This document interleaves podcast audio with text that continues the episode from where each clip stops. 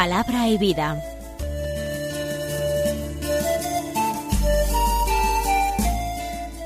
Con el Padre Manuel Horta, desde Sevilla.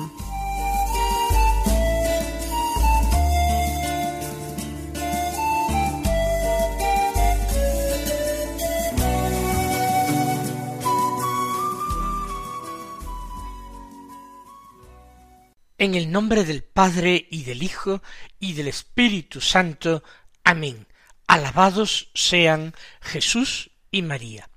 Muy buenos días, queridos amigos, oyentes de Radio María y seguidores del programa Palabra y Vida. Hoy es el sexto domingo de Pascua. Vamos nosotros avanzando en esta cincuentena pascual de forma que ya el próximo domingo será la solemnidad de la ascensión y el siguiente la solemnidad de Pentecostés. Nos quedan pues dos semanas de tiempo pascual. Y nosotros pedimos gracia, como dice la oración colecta de la misa, para continuar celebrando con fervor sincero estos días de alegría en honor del Señor resucitado. Hay que celebrar con fervor sincero. Tenemos que convertir cada día en una nueva oportunidad que le damos a Dios y nos damos a nosotros mismos. A Dios de obrar nuestra conversión, a nosotros de recibir la gracia de ponerla en práctica. Concédenos, pues, Señor, continuar celebrando con fervor sincero estos días de alegría en honor del Señor resucitado, para que manifestemos siempre en las obras lo que repasamos en el recuerdo. Y se nos da en esta sencilla oración colecta de la misa una de las claves para entender la Pascua. La Pascua es recuerdo, es memoria. Después de instituir el sacramento pascual de la Eucaristía, el Señor dijo, nos mandó, haced esto en memoria mía, en conmemoración mía. Y ahora nos dice la oración que durante la Pascua nosotros repasamos en el recuerdo algo que después tenemos que manifestar en las obras. Lo que repasamos en el recuerdo es la muerte y la resurrección del Señor, ese misterio pascual completo. Y ese misterio pascual completo, misterio de muerte y resurrección, es el que debemos reflejar, manifestar con nuestra vida, con nuestras obras, poniendo la confianza en que las pequeñas o grandes muertes que vamos sufriendo en nuestro día a día no hacen sino asegurarnos con mayor claridad, con mayor certeza, la resurrección. El Evangelio que se proclama en la misa de este sexto domingo de Pascua es, por supuesto, de San Juan. Leemos a San Juan en un doble ritmo. El ritmo diario de las ferias de la Pascua y el ritmo dominical en sus tres ciclos. El actual es el C. Y en el Evangelio de hoy leemos un texto del capítulo catorce, los versículos veintitrés al veintinueve, que dicen así. En aquel tiempo dijo Jesús a sus discípulos, el que me ama guardará mi palabra, y mi Padre lo amará, y vendremos a él y haremos morada en él. El que no me ama no guarda mis palabras, y la palabra que estáis oyendo no es mía, sino del Padre que me envió. Os he hablado de esto, ahora que estoy a vuestro lado. Pero el Paráclito, el Espíritu Santo, que enviará el Padre en mi nombre, será quien os lo enseñe todo y os vaya recordando todo lo que os he dicho. La paz os dejo, mi paz os doy. No os la doy yo como la da el mundo. Que no se turbe vuestro corazón, ni sea cobarde. Me habéis oído decir, me voy y vuelvo a vuestro lado. Si me amarais, os alegraríais de que vaya al Padre, porque el Padre es mayor que yo. Os lo he dicho ahora, antes de que suceda, para que cuando suceda creáis. Comienza el texto con esta afirmación por parte de Jesús, una afirmación que él hace según el evangelista San Juan durante la última cena. El que me ama guardará mi palabra. Es algo tan sencillo como recordar obras son amores y no buenas razones.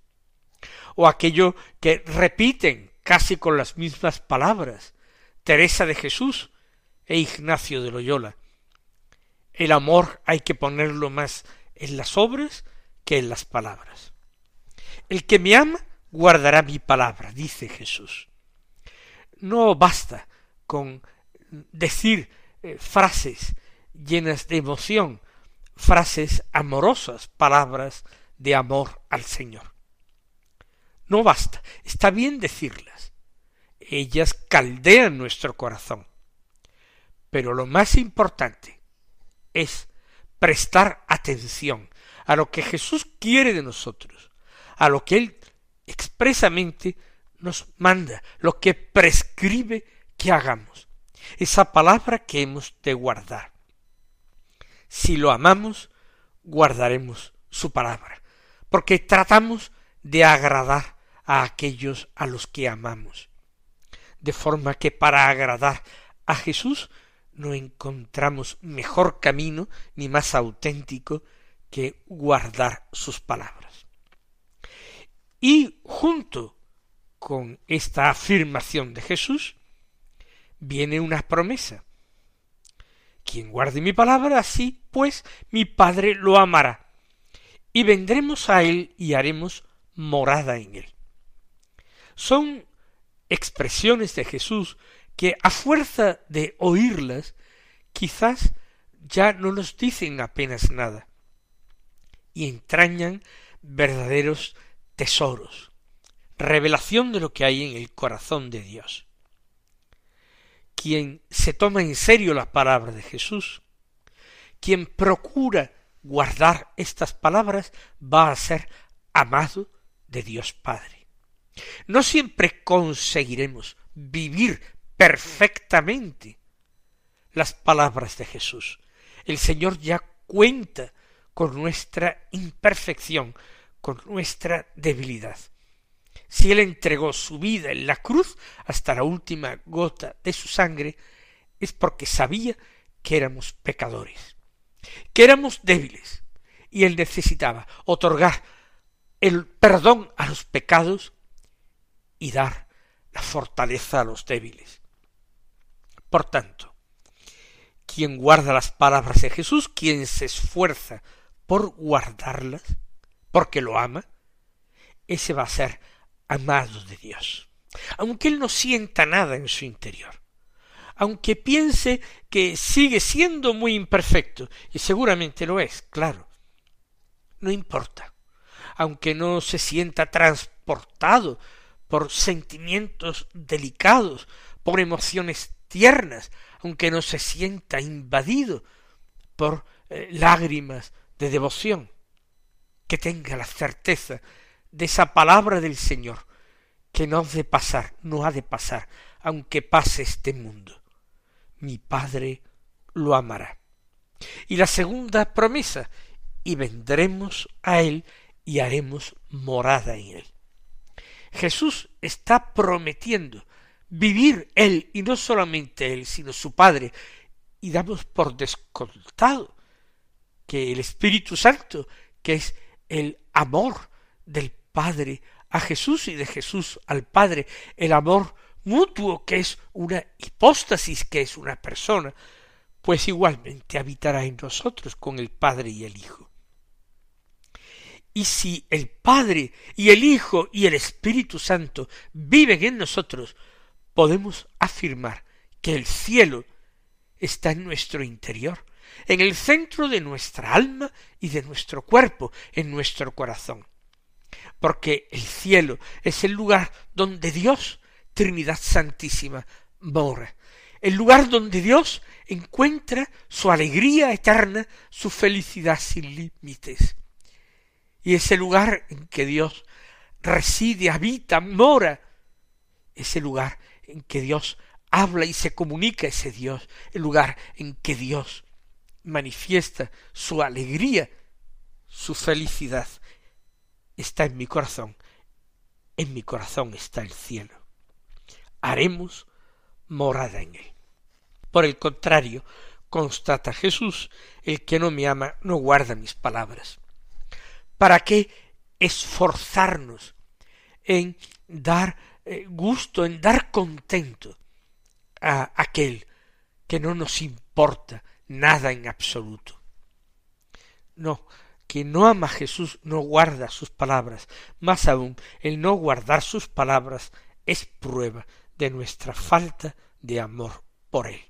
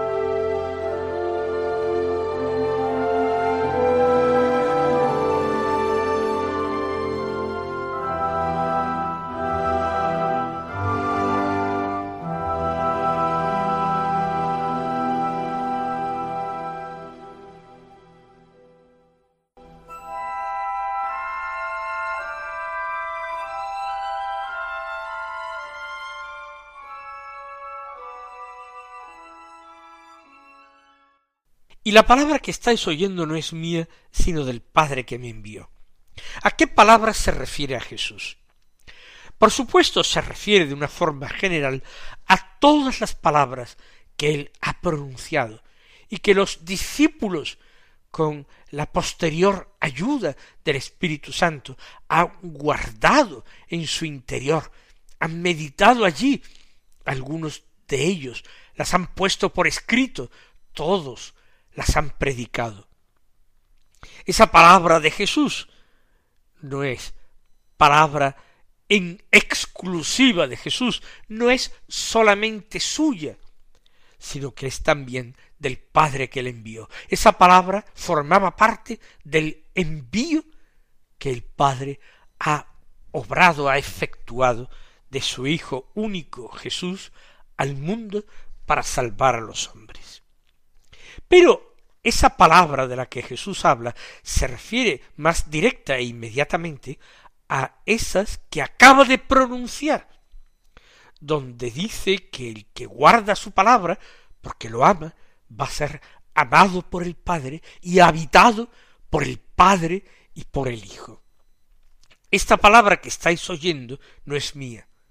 Tened por seguro que es del Padre que me envió. El Padre mismo os está manifestando que Él se complace, va a complacerse en habitar en el corazón de sus hijos adoptivos, de sus hijos en el Hijo, que son los cristianos, que son los que creen en Jesús, aman a Jesús y guardan sus mandamientos.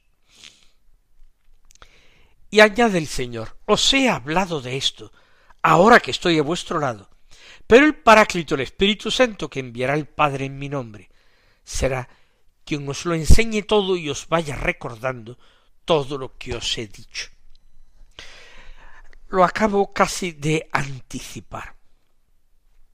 Ahora Jesús pronuncia estas palabras, porque está con ellos. Son los días de su vida mortal. Pero no han de inquietarse. El Paráclito, el defensor, el abogado, que Jesús ha prometido, el Espíritu Santo, que enviará el Padre en mi nombre. Por tanto, lo envía el Padre por Jesús, a través de Jesús, en nombre de Jesús. El Espíritu que procede, por tanto, del Padre y del Hijo. Ese Espíritu será quien os lo enseñe todo y os recuerde todo lo que os he dicho. Y a nosotros, con nosotros pasa exactamente lo mismo. El Espíritu Santo no hará otra cosa sino recordarnos lo que Jesús nos ha enseñado. El Espíritu Santo nos lo enseñará todo, incluso revelará misterios y secretos. El Espíritu Santo es la tercera persona de la Trinidad, esa que enviará el Padre en nombre de Jesús, esa que habita también en nosotros como en un templo. Somos sagrario de la Trinidad, somos morada de la Trinidad. Ahí radica la inmensa e inalienable dignidad del ser humano. El creyente encuentra su esperanza dentro de sí mismo. Y para ponerse en contacto con Dios, ni tiene que subir a los cielos ni hundirse en los abismos. Basta que mire hacia adentro para encontrarse con su Señor. Y ahora añade Jesús, la paz os dejo, mi paz os doy. La paz, el resumen de todos los dones y gracias de Dios, el resumen de todos los dones del Espíritu Santo. Una paz que el mundo no conoce, no simplemente porque el mundo se encuentra en guerra, sino porque la paz de Dios es muy distinta a la ausencia de conflictos armados. Es la paz de Cristo, la paz de Dios, que es un don. Mi paz os doy la paz os dejo. Una paz que permite que nuestro corazón, como añade Jesús, no se turbe, no se acobarde, sino que frente a todas las vicisitudes desagradables, a los acontecimientos que llevan al desánimo y al pesimismo, nuestro corazón se haga fuerte, se blinde por la fe, la esperanza y el amor, porque la paz de Cristo habita en nuestros corazones con el Espíritu Santo que se nos ha dado. Por eso, que no se turbe vuestro corazón ni se acobarde. Y las enseñanzas finales de este texto. Me habéis oído decir, me voy y vuelvo a vuestro lado. Efectivamente, el Señor ya lo había dicho, lo había dicho en la última cena y lo había sugerido en su vida pública hablando de una segunda venida suya. Si iba a producirse una segunda venida suya es porque antes habría habido una despedida, una marcha. Me habéis oído decir me voy y vuelvo a vuestro lado. Si me amarais, os alegraríais de que vaya al Padre, porque el Padre es mayor que yo. Vamos a ver, esto conviene aclararlo porque algunas personas pueden sentirse escandalizadas por estas palabras. No hay motivo ninguno de escándalo. La afirmación de Jesús, me voy y vuelvo, no hace sino llamar, apelar de nuevo al misterio pascual. Jesús se va de esta vida temporal, terrena, va a morir realmente, pero va a volver junto a sus discípulos por la resurrección y va a venir por esa presencia espiritual que va a tener a partir de ese momento. Pero lo que nos escandaliza, o que escandaliza a algunos, es aquello que dice el Señor, si me amarais os alegraríais de que vaya al Padre porque el Padre es mayor que yo. El Padre, el Hijo y el Espíritu Santo son las tres personas divinas. Son las tres personas divinas que participan, comparten una misma y única vida. En ese sentido son iguales, idénticas. Hay un solo Dios verdadero. Pero hay personas en Dios. Hay trinidad de personas. Y la fuente de la divinidad, aquella persona que engendra a la segunda, y de quien procede a través de la segunda por ese mutuo intercambio amoroso, la tercera persona de la Trinidad es el Padre. El Padre es la primera persona, de la que la tercera procede, de la que la segunda es engendrado y tiene una relación de filiación. En ese sentido, el Padre como fuente de la divinidad es mayor. Pero en cuanto Dios es justamente igual que el Hijo. El Padre y yo somos uno, dice Jesús. Y efectivamente hay un solo Dios. Os lo he dicho ahora, antes de que suceda, para que cuando suceda creáis. El Señor está preparando ya el ánimo y el corazón de sus discípulos para esa dolorosísima pérdida que va a suponer su muerte, para que ellos sepan superar incluso en los primeros momentos de desconcierto esa desesperación, ese sentimiento profundo de fracaso que podrían experimentar, ese sentimiento de escándalo ante la pasión y muerte del Señor. Cuando reflexionen en ese terrible sábado santo, en esa terrible noche de la Pascua, noche del viernes al sábado. Las palabras de Jesús, bien recientes, os lo he dicho ahora antes de que suceda, para que cuando suceda creáis. Mis queridos hermanos, que este Evangelio tan hermoso alimente verdaderamente nuestra esperanza y nos haga amar y creer cada día un poco más con la ayuda de la gracia en el Señor nuestro Dios. Que Él os bendiga en este tramo final de la Pascua, os colme de su gracia, haga aumentar en vuestros corazones las virtudes, permita que tengáis un feliz y santo domingo, y hasta mañana si Dios quiere.